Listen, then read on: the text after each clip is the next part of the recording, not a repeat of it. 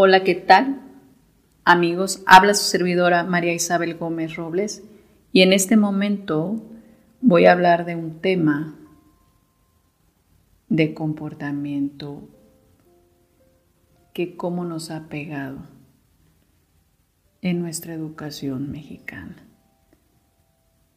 Y voy a hablar de la parte de crítica que se volvió un juicio sin darnos cuenta. Y no es que seamos expertos en criticar. Pero no quiero tener el título de ser un experto en algo que obviamente afecta a los demás. ¿Por qué se los menciono? Normalmente las personas caen mucho coraje y enojo en el momento que alguien nos está hablando mal o nos están diciendo que hablaron mal de nosotros. Te entra la frustración, el coraje, el enojo y yo te digo, elimínalo. Elimina el enojo que sentiste por esa persona para que aprendas a perdonar. ¿Qué vas a perdonar? La desilusión tan grande de darte cuenta donde aprendiste lo que te voy a decir. Donde se aprende una parte. Esta es nuestra educación mexicana y esta es la escuela para padres.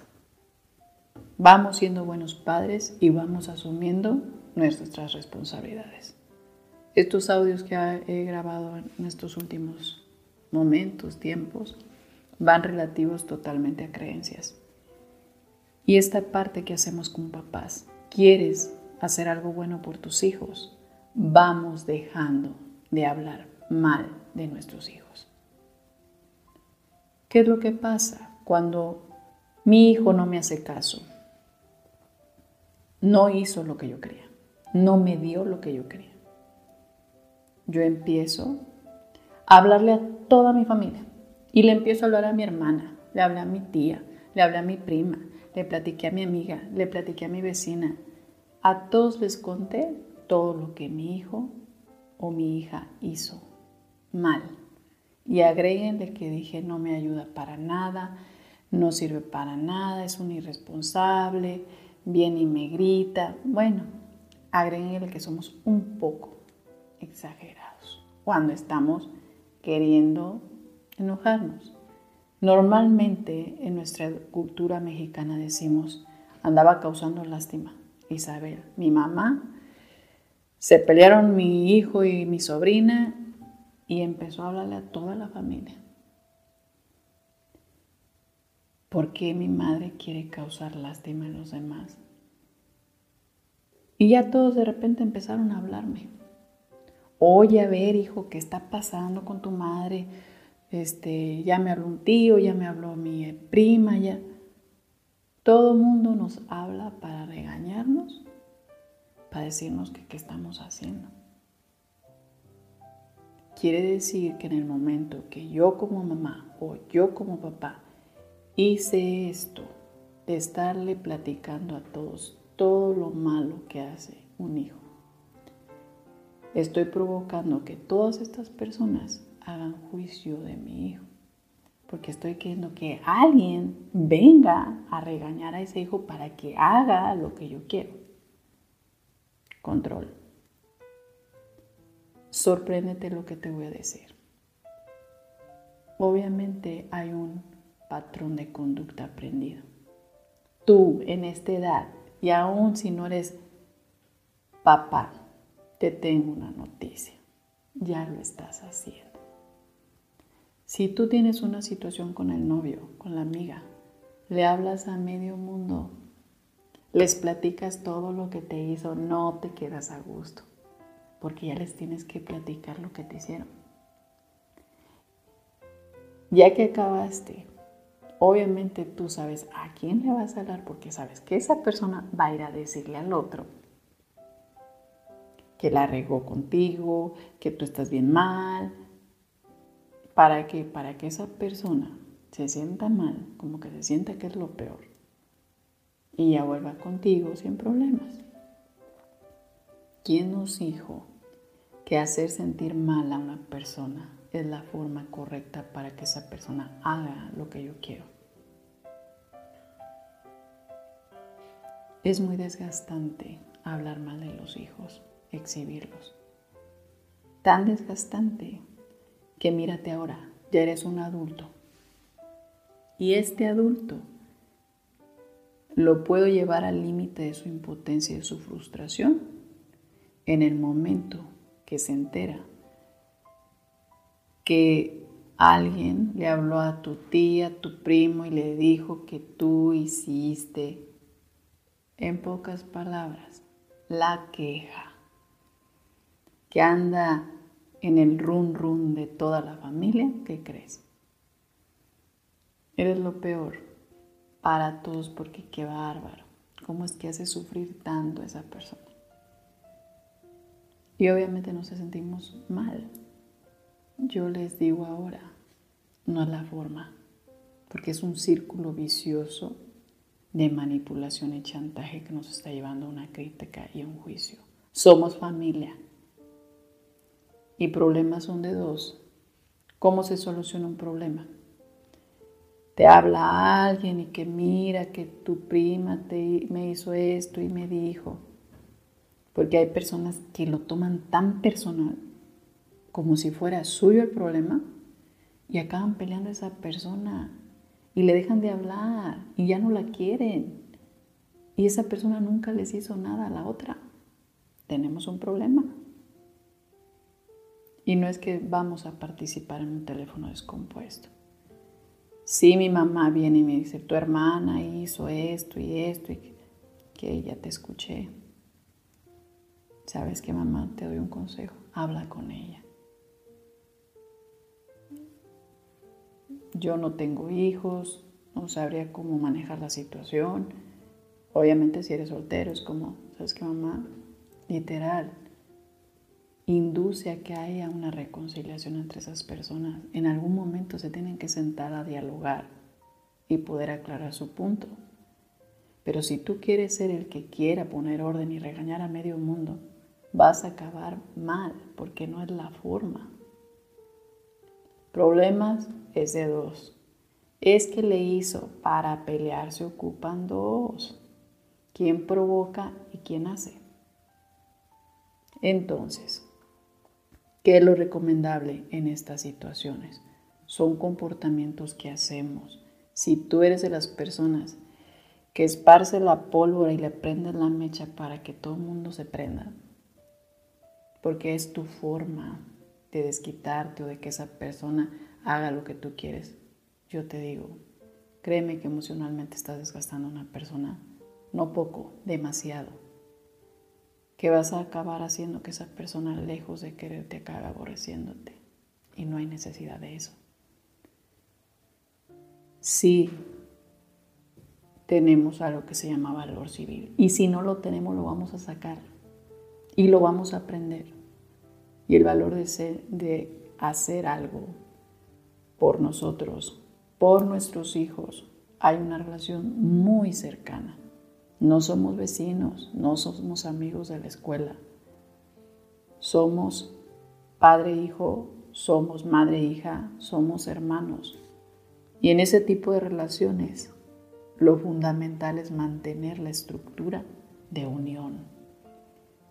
¿Quieres separar a tu familia? Yo te digo, haz lo que mencioné negativo y créeme lo que lo vas a lograr. ¿Quieres mantener unida tu familia?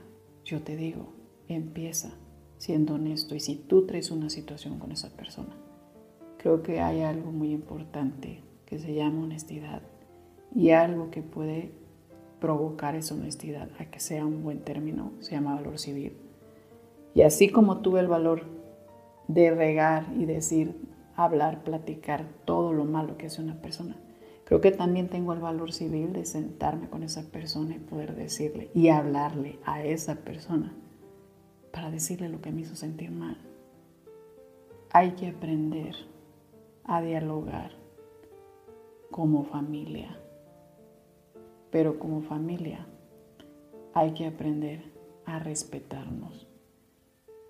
Hay cosas que las personas entran en capricho vuelvo a rectificarlo.